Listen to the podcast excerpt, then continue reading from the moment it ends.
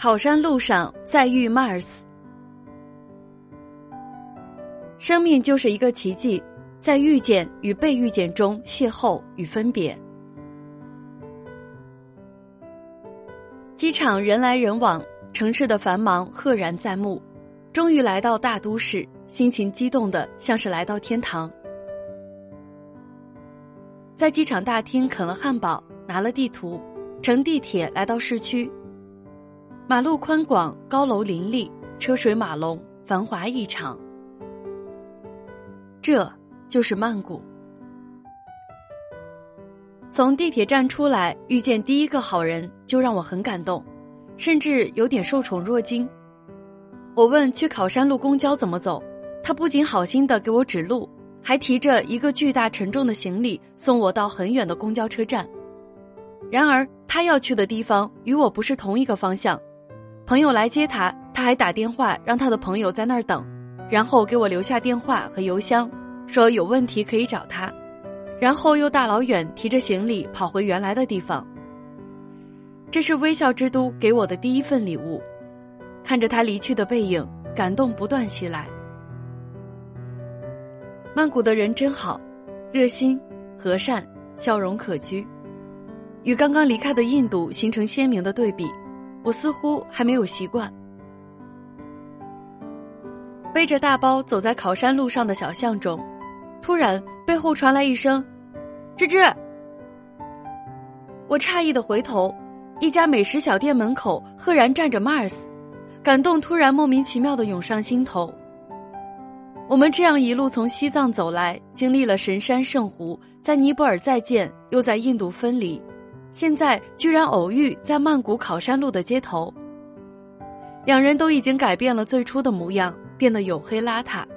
看到彼此，无数感动无法表达。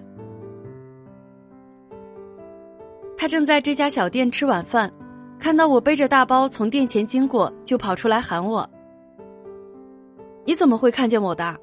我很不解的问道，因为他坐在小店的最里端。因为你穿的很不 local，还背着这巨大的背包，一看就是刚到这里的。麦斯很诚实的回答：“好吧，我承认。”当我以这样奇异的装束来到这满街短裤、拖板的考山路街头时，实在太异类了。吃完饭，他很习惯性的帮我背上沉重的背包，陪我出门找旅店。曼谷突然下起暴雨，我打起那把自己无数次想扔却一直修修补补还在用的破伞。外面下大雨，里面下小雨，我俩躲在伞下，完全没有效果。找了很多旅店都很贵，这些价格对于刚从印度出来的穷游儿来说实在落差太大。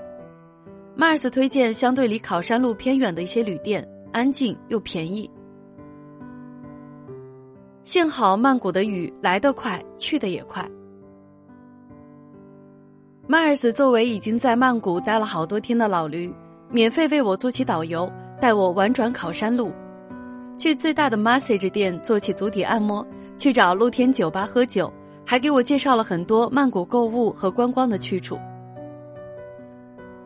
看着考山路的迷离和形形色色的背包客，忽然很想念西藏。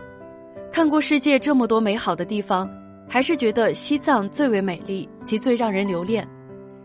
那片世界上唯一的净土，真心希望别因为旅游的过度开发而堕落。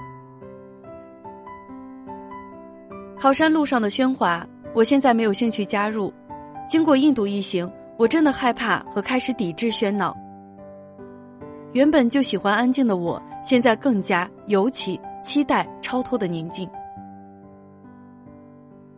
马尔斯的境外旅行即将走到终点，第二天就要飞回深圳，然后再坐火车回拉萨，开着他的车从滇藏线到云南参加一朋友婚礼，然后再回成都。我作为一路的见证者，能在最后一天遇上，也算是一种缘分。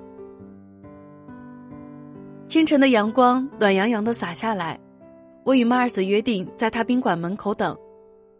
马尔斯把他没用的公交地图、防蚊液之类的用品留给我，还答应帮我带回东西回国，然后快递寄给我，背包又可以少些负重，真好。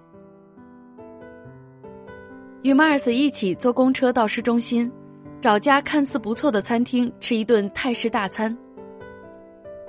微酸微辣的冬阴汤还是我挺喜欢的口味，泰式料理的口味都还不错，比起印度那是差距甚大。四面佛就在商场对面，也是马尔斯离开前的最后一站。听着温暖的萨瓦迪卡和一张张温暖的笑脸，我们再次分别。旅途中总是人来人往，再美的相遇总会分别，再多的快乐总会结束。所以，当还有阳光，就要去拥抱；还有快乐，就要去歌唱。享受它，才不负它。相聚总有时，临行的礼物只有微笑。